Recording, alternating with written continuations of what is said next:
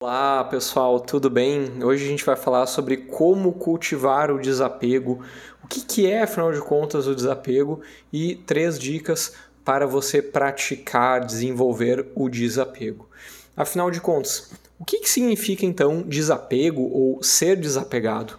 Muita gente acredita que o desapego tem a ver com relacionamentos. Né? Então, é uma pessoa que não se envolve emocionalmente, é uma pessoa que acaba tendo uma relação mais fria com os outros, consigo mesma, e por isso então não sofre. Mas, gente, desapego não tem a ver com isso. Na verdade, o desapego ele tem a ver com a relação que nós, nós mesmos, mantemos com pensamentos, as atividades que a gente faz, né, os nossos hábitos, as nossas vontades, os nossos ímpetos, tudo isso pode ter maior grau de desapego ou menor grau de desapego. Se você, ao escutar isso, logo pensou em perfeccionismo, você não está errado, você está certo. Quando a gente tem um apego muito grande à perfeição, uma rigidez sobre como as coisas devem ser, sobre como nós devemos viver, como nós devemos é, gerar um determinado resultado no trabalho, nos estudos, na família, na vida pessoal, tudo acaba se tornando um assunto de 8 ou 80, sim ou não, 0 ou 1, um, tudo acaba se tornando extremo. Esse apego aos extremos sim prejudica como você vive, como você lida com as situações. Acaba surgindo culpa, porque quem de nós consegue todos os dias entregar tudo, fazer tudo, agir de uma forma perfeita. Gente, como assim? Não, né? não é assim que a vida funciona, menos ainda todos os dias. Eu estava falando é, de rigidez, e se você também pensou naquela ideia de rigidez psicológica, né, da ACT, terapia de aceitação e compromisso, em contraposição à flexibilidade psicológica, também um conceito apresentado pela ACT, também você está correto. Esse apego excessivo às ideias de como as coisas devem ser está também relacionada a essa rigidez psicológica. Isso pode surgir desde infância, adolescência, quando na escola, na família, nas amizades, a gente acaba aprendendo como que a vida deve ser vivida. E se a gente tem modelos e a gente acaba sendo recompensado por buscar essa perfeição, esse apego excessivo, isso acaba levando também para a nossa vida adulta, mesmo quando a gente já saiu da escola, né? a gente já está lá na faculdade, já passou da faculdade, já está no trabalho, a gente acaba trazendo essa bagagem, essa mochila da nossa infância, da nossa adolescência.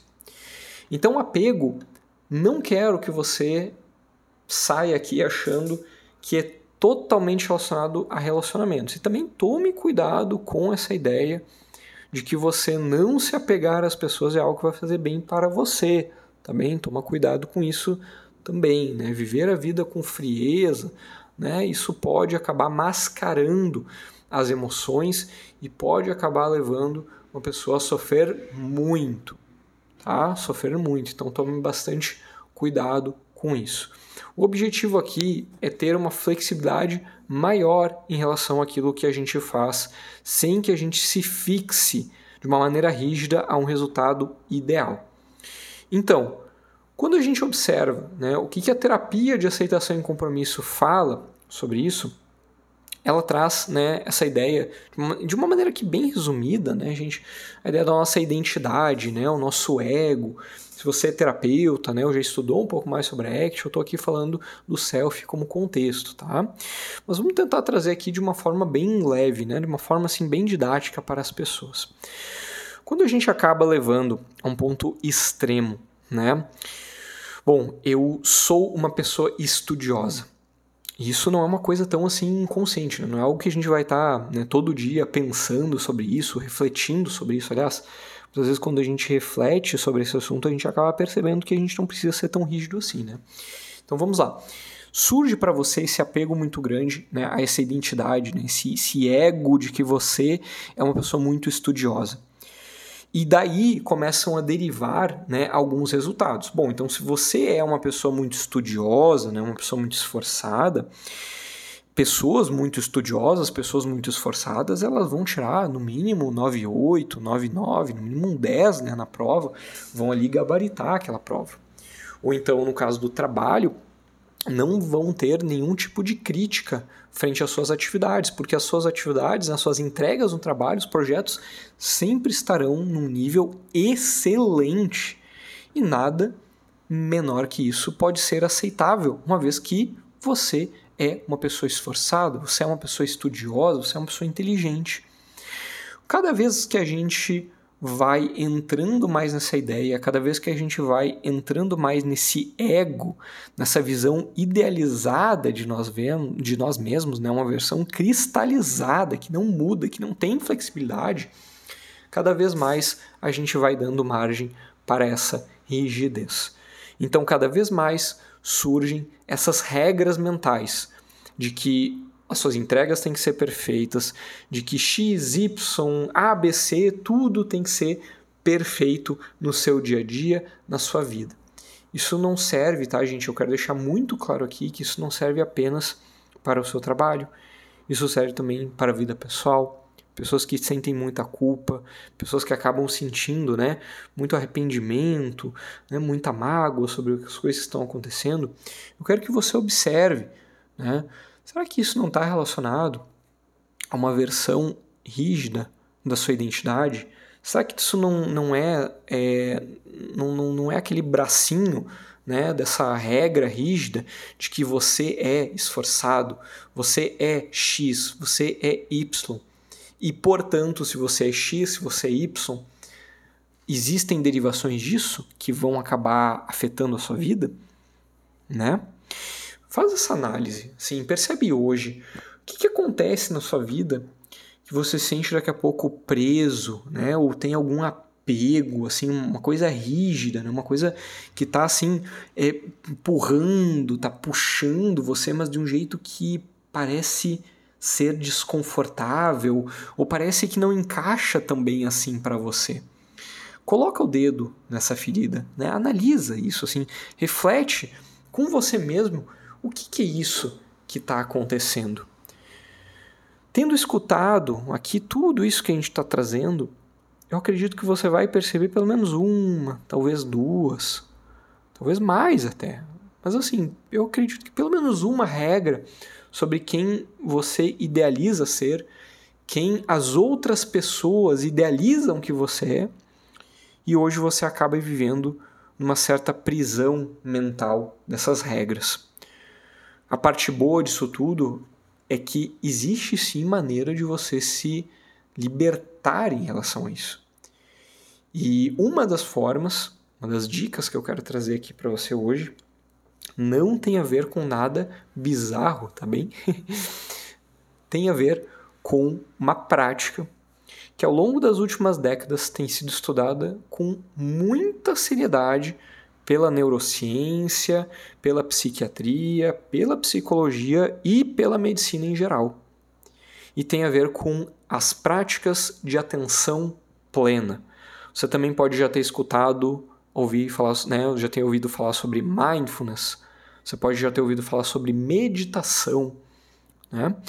Por mais que existam muitas formas de meditação, eu quero que aqui a gente fale sobre a atenção plena, o mindfulness.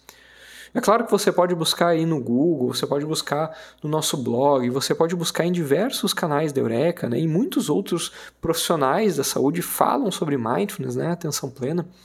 Aqui, o que eu quero trazer é o aspecto de desapego da atenção plena. As práticas de atenção plena buscam nos trazer para o momento presente de uma maneira que a gente vai entrar em contato com isso apenas com essa experiência presente e sem julgar, sem desenvolver julgamentos em relação a isso. Essas práticas, elas acabam sendo uma maneira de a gente cada vez mais nos desapegarmos dos nossos próprios julgamentos, dos nossos próprios pensamentos e aos poucos nós desenvolvermos o desapego frente à nossa identidade cristalizada. Veja, você é muito diferente do tempo em que você era criança, você é muito diferente do tempo que você era adolescente. Dependendo da idade que você se encontra, né? Você já mudou bastante, os seus gostos mudaram, os seus hábitos mudaram, você mudou de casa, de cidade, você já viveu outras experiências na sua vida. O que que hoje você carrega na sua mochila, na sua bagagem de vida, que você sente que é muito mais um peso do que uma ferramenta, um aprendizado que vai ajudar você nas próximas etapas. Observe isso. Eu quero também trazer uma outra dica que tem a ver com você evitar e tomar muito cuidado com esses extremos. Mais cedo a gente estava falando sobre a ideia do 880, né, esses extremos. Tudo que você percebe hoje na sua vida que você leva assim a, ponto, a ponta de faca, né? Assim, num 880, é ou não é, sim ou não, preto no branco, tudo isso, esses extremos, eles dificilmente fazem bem para você. A vida, ela não é esse 880. Entre o 8 e o 80, nós temos o 9, o 79, e existe aí uma infinita né, quantidade de números. Então, não entenda e cuide com isso. Tudo que você perceber que leva para essas visões extremas, cuidado. A vida é muito mais uma escala de cinza do que preto ou branco, sim ou não, 8 ou 80. Observa isso no teu dia a dia.